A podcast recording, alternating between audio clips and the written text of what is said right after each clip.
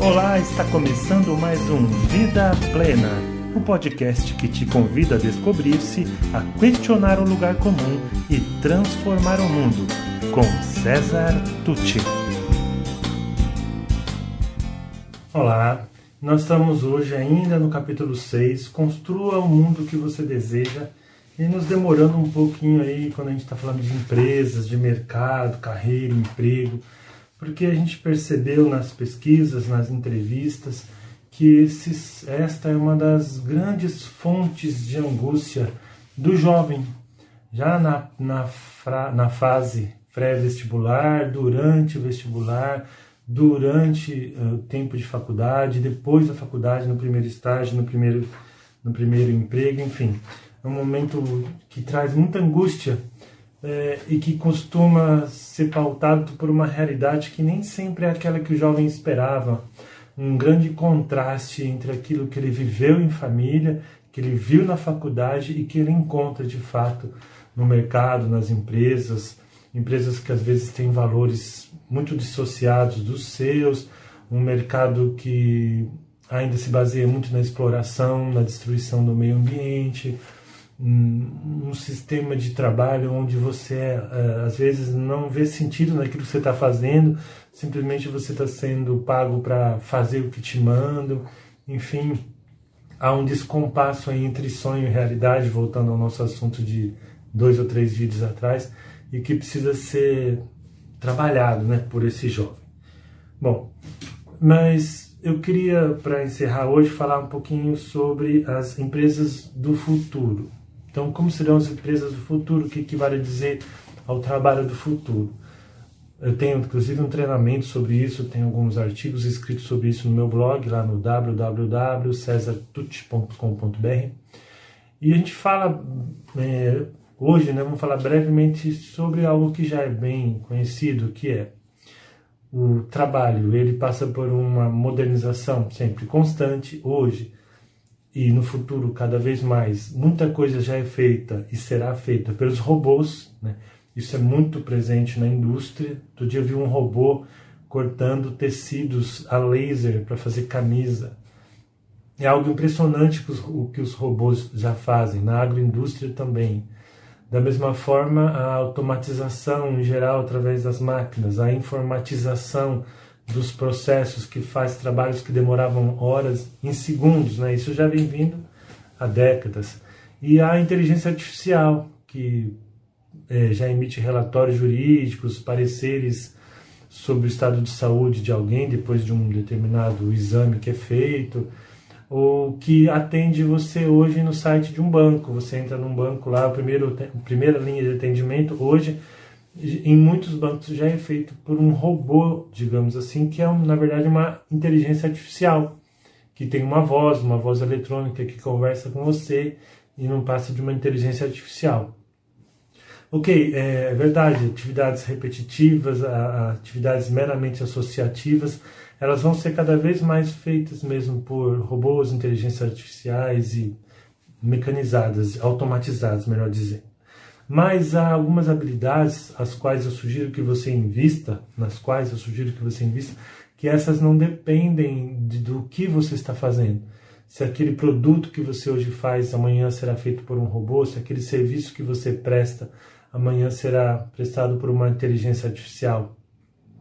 São soft skills que a gente fala, habilidades, é, metacompetências que você vai que serão valorizadas pelo mercado em, em, em qualquer carreira que você tenha que seguir adiante, uma mudança de cargo, de posição que você estiver, ou, ou que deixou de existir por, por causa da, de todos esses fatores que a gente já falou, mas que continuam precisando dessas habilidades. Então, eu vou citar algumas aqui que são é, enumeradas pelo pessoal do Fórum Econômico Mundial são atividades que as máquinas não têm, tá? que a inteligência artificial também não tem. Então, o pensamento crítico é uma habilidade muito requerida. Criatividade. Você não vai ver um robô criando, ah, não, pensando bem, vamos fazer diferente. O robô faz aquilo para o qual ele é programado fazer e só, como o seu computador também.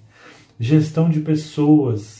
Você não vai ver uma máquina fazendo gestão de pessoas, liderando pessoas. É, isso é coisa de humano para humano.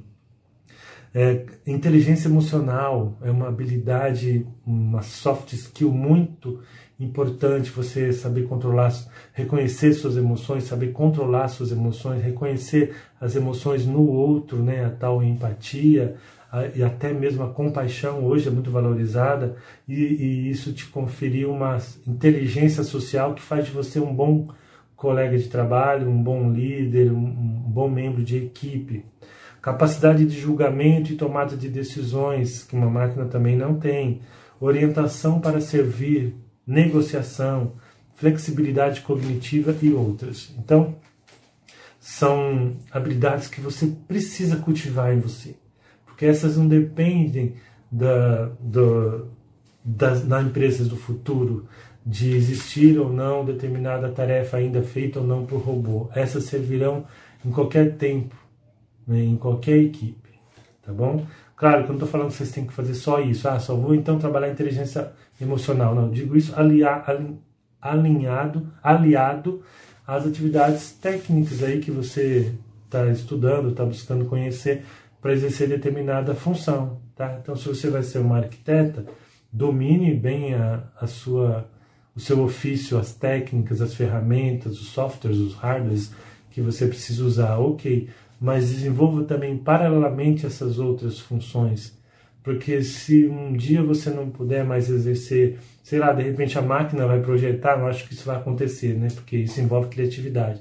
Mas vamos supor que por algum motivo aquela sua função vai ser automatizada, essas outras habilidades você carrega para outra coisa que você vai fazer, tá? E é, serão, são e serão muito valorizadas em qualquer empresa ou empreendimento.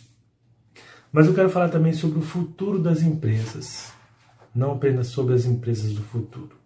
Como as empresas do futuro, elas terão que se alinhar ao que a gente está trazendo hoje, as novas gerações vêm buscando, que, que é a valorização da vida humana, o respeito ao meio ambiente, a ética, a honestidade, a transparência, valores que hoje estão aí eclodindo de diversas formas, causando conflitos, né? Porque os velhos modelos reagem, eles, eles querem trazer ideias obscurantistas, querem entram no sistema negacionista, não querem novos modelos, querem voltar pelo contrário ao passado, que antes que era bom, quando tinha autoridade, quando tinha não sei o quê, que é uma reação natural do status quo.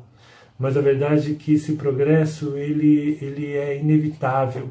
O ser humano não vai buscar mais só dinheiro e posição, o ser humano quer satisfação, realização, autorrealização, sentido, emoções positivas, florescimento, ele quer poder usar os seus talentos, ele quer poder ser respeitado como ser singular.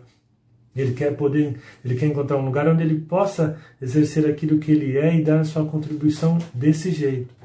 Então, o que diz o professor Luciano Alves Meira, que eu cito aqui no meu livro, é no, ele, que é um trecho do, do livro dele que se chama Segunda Simplicidade, que eu recomendo.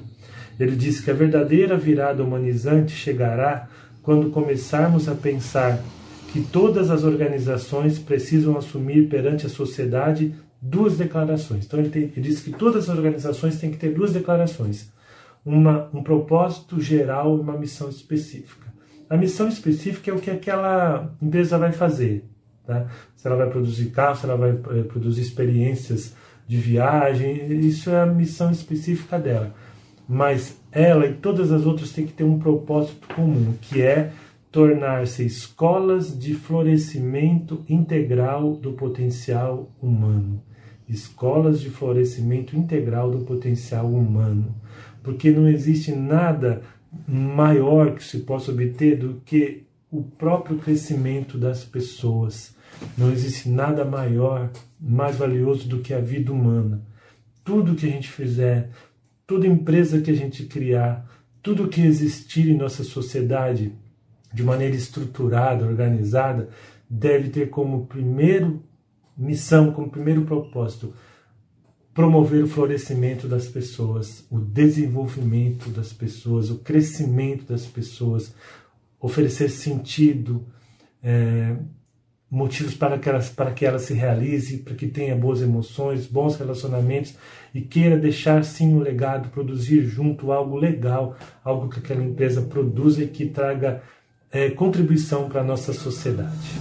E se você gostou desse podcast, conheça mais sobre o meu trabalho pelas mídias disponíveis em www.cesartucci.com.br. Sou especialista em desenvolvimento humano, autor do livro Faz Sentido para Você, criador do projeto Educar para a Vida Plena e acredito que juntos podemos construir o mundo melhor que tanto desejamos.